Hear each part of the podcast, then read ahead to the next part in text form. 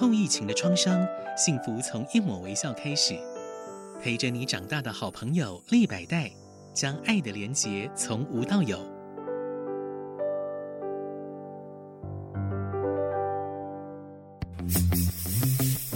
建筑人生，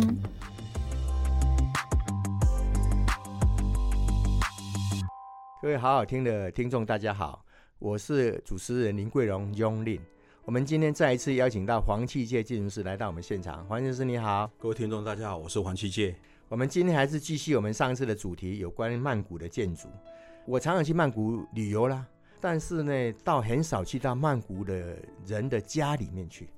哦，就好像我们到一个国家去旅游，你可能到他的名胜古迹啦，去很多的观光点去旅游，但是很少去他们的家里面去。那他们的住家跟我们台湾住家有没有什么特别不一样的呢？要讲这个住家，我老师我先拿曼谷一个人口结构跟大家报告。嗯。曼谷它平常的人大概有五五百万人，嗯，但是它一天呢会涌进将近快到两千万的人在那边做居住，哦，那不得了，整个曼谷原来就只有五百万人，对，嘿，它当地人口就五百万，对，嗯、然后里面居住过程中几乎大部分都是欧美人士去到那边就是这边长期居住，而且一住住两到三个月，是。对，所以对他们来讲，呃，我们今天的主题是要聊住家，是，说住家就发展出大两大系列，嗯、一大系列就是我们之前讲的 apartment，一一种是那种我们通以前讲偷天的 villa，是。对，但是曼谷最多是因为它目前已经有。六条捷运线出现了，嗯，我们现在台北好像是四条五条也对。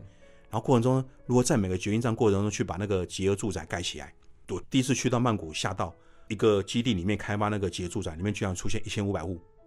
然后他们很多是跟捷运站联合开发的，对，联合开发，而且共购，从捷运站的一楼就可以走到你家的下面的那个 shopping mall，然后上面是你自己的 apartment，对。然后老师可以想象一千五百户的住家怎么去住吗？那个管理，嗯，所以你可以有有像我们家有三个游泳池。嗯，一个是在那个七楼部分，一个是四楼，一个在二十五楼，嗯，分别在不同的楼层这样。对。那我知道很多世界各大的这种旅馆的 chain，比如说 Four Seasons 啊，嗯、什么东西，他们会跟他们那个 apartment 一起合合在一起嘛。嗯嗯。这方面在那边做的非常的兴盛，也非常的繁荣。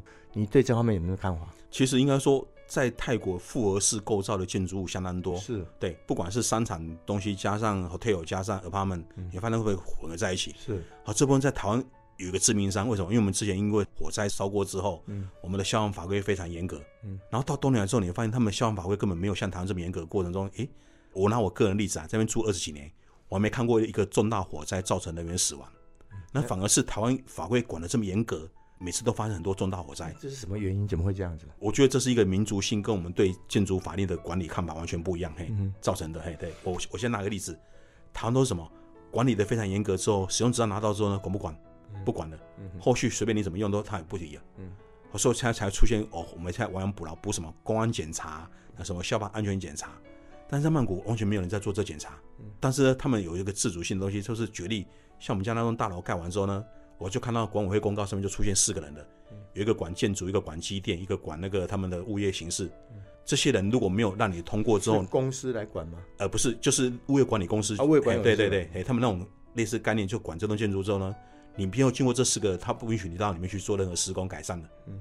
所以你你要你要在里面做任何的工作行为都被他受管制住了。嗯。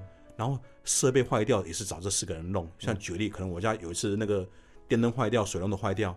我就问我老婆怎么办，老婆没有去跟管理公司讲啊，嗯、他们就拿上来跟帮你维修，嗯、然后只是跟你收那灯泡的那个耗材费，维护费全部含在你的管理费里面。管理费对，所以我印象中他们的管理费也不比台湾低哦，非常贵，对，一一米平方是四十块，说换算成台币一百二十块，对对，相当贵。台湾对比台湾贵，那但是他们的所所谓的服务就更更宽广啊，比如说你的水电发生问题啦，你的哪边发生问题，他就没有收手续费，就收一个器材费这样。对。然后甚至说那个土地持分产权东西更好笑。台湾每次买一百平的房子，里面有大概百分之三十五的公社，我们还分什么大公小公，什么车公一大堆。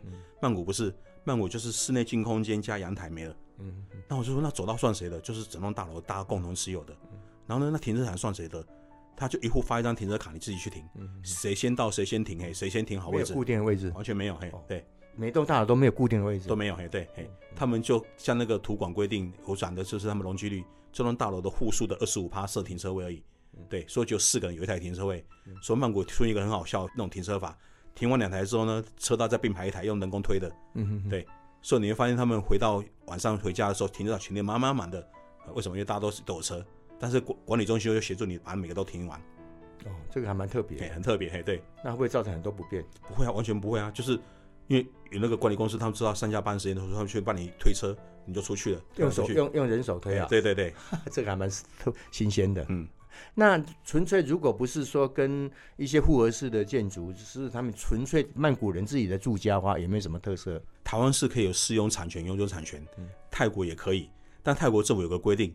外国人只能买集合住宅里面的百分之四十九，嗯，那而且这四十九还有第二个单数，就是如果你后续过户给你子女的时候，必须一年内把它买卖，嗯，他就担心说这块土地因为你过世了，在那边造成无人产权的时候，政府也可以把你去做拍卖，嗯，对，所以他们利用这种控管之后，管制说这个土地可以一直永续发展下去，嗯哼，然后至于那后天别墅呢，只能当地的人去买，而且是必须具有泰国户籍的人，对，好，所以说你发现两个开发形式产品完全就完全不一样的，嗯。高端的产品全部都集合在集那个集合住宅，是，哎，比较那种中低端的，有也有很漂亮的，啊，他们都自立自坚的也有，嗯，但是很多的就拿个价格来讲，可能在曼谷市中心，你就买高楼大厦，嗯，离开那个第一环跟第二环的捷运，哎，都是那外环道路九号公路、七号公路之后呢，嗯，那些偷天也是一一户两百万、三百万都有，嗯，然后买个集合住宅也有三百万、五百万、八百万、一千万也有。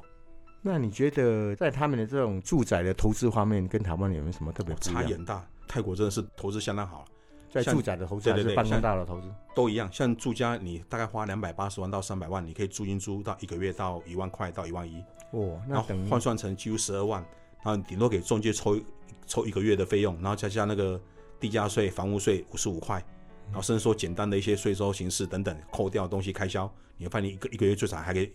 三百万的房子最少可以赚到差不多十一万到十万之间。那回收报提率有到八趴吧？哎、欸，有嘿，相当高嘿。对，那在世全世界来讲算是很高的。对啊，所以今年度如果可以看到报告的时候，台湾是算是去曼谷买房子第五名。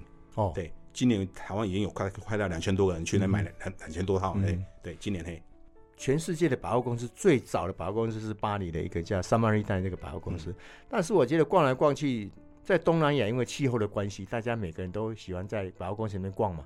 可以吹冷气嘛？那我特别觉得哇，曼谷的这个百货公司真的是全世界独步的，吃喝玩乐在里面都有。像台湾人，我们去买东西一定是去隔壁的 Seven，为什么？我们希望就近。嗯，好，为什么？因为我们大家不会说每天出门就开台车，嗯，我们顶多是摩托车代步或是捷运代步形式等等。但曼谷不是，是曼谷他们出门一定开车，嗯，然后呢，而且他们生活开车会是坐捷运吧？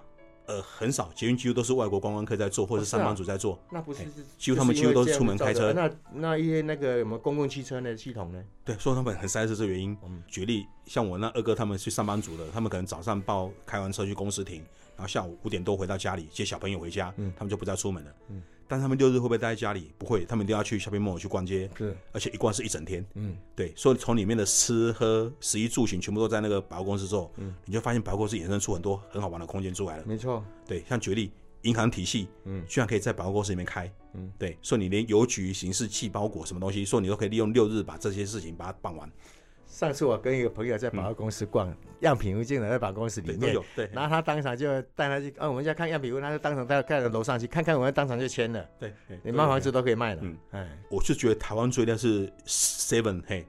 一个是说全世界最厉害的 Seven，嗯，到曼谷之后，你会发现是全世界最厉害的百货公司了。对，没错，因为它什什么东西，它都全部都包含嘿。而且它那逛起来，很像逛，有时候它有瀑布啊，有花园啊，逛起来就非常的舒服。曼谷的百货公司也有非常多的定义性啊，嗯，它有那种给专门给观光客去的，对，也有他们个比较外环地啊，他们比较 local 的，像我们那种，对，哎，我我一直觉得他们把百货公司跟那个像我们那台湾那个是家乐福啊，对，又把它串联在一起了，嗯哼，哎。然后甚至还有那个 IKEA 也把那个跟百货公司连连接在一起了，那是那是比较属于他们自己的住宅区的部分，对对对对，比较边缘的嘛。对，但是在曼谷的市中心里头，往往是以观光客为主的嘛，所以他们结合很多复合式的建筑，比如说他们把，比如说把曼谷所有的小吃都集中在那种，呃，所以所以我常讲个笑话啦，曼谷的百货公司跟那个。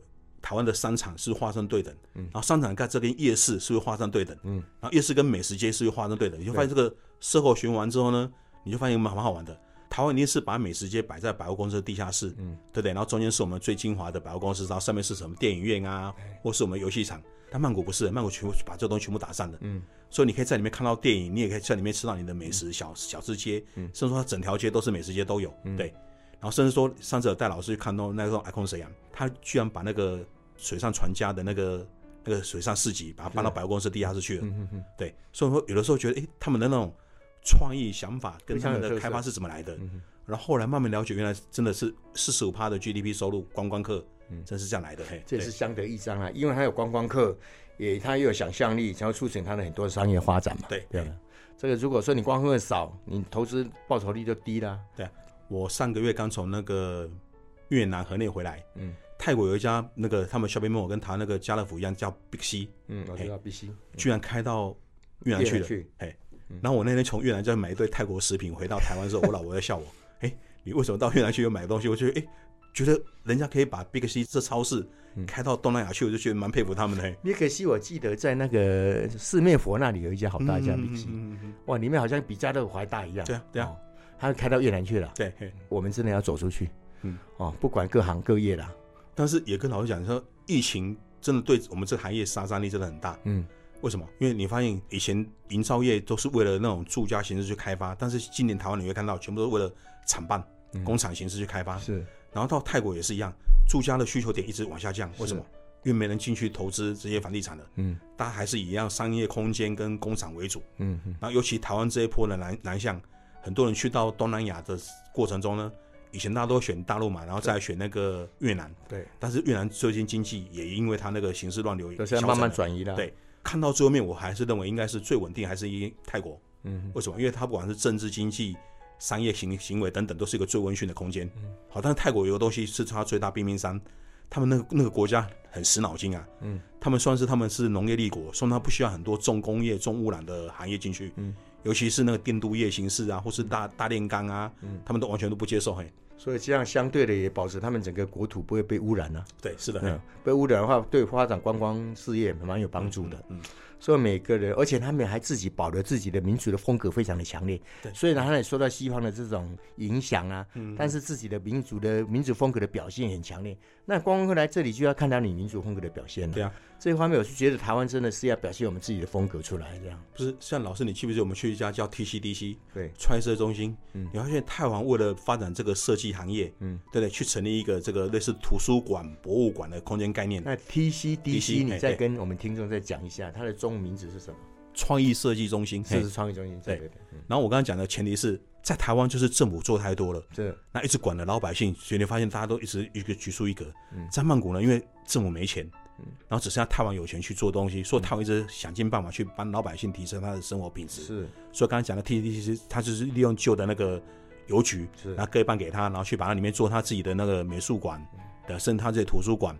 所以说把所有的建筑材料、建材形式等等，全部搬在那边都复刻过一遍。然后甚至那边那个 co-working 的那个工作室，甚至说你要去那边做毕业设计去翻材料，连什么三 D 列那些东西、镭射切割，现在都有了。甚至很小型电影院里面也有了。对，TCDC 我的印象很深刻。我记得在那有几个四个角，是不是还保留那个雕塑神像？对，那是原有的嘛？哈，对，那个是四个，算是泰国。泰国他们就是佛教国家嘛，是对，说他们那些神兽一大堆，蛮有他们的民族的特色。嗯嗯嗯。哦，我们今天也是很很荣幸、很高兴的在访问到黄七杰建筑师啊，希望我们下一集呢继续再聊一聊。我想下一集也许再聊一聊有关泰国的民族性吧，因为民族性会影响他们整个建筑，是的，跟他们的空间嘛哈。谢谢你，再次的谢谢你，黄建筑师。好，谢谢大家。嘿。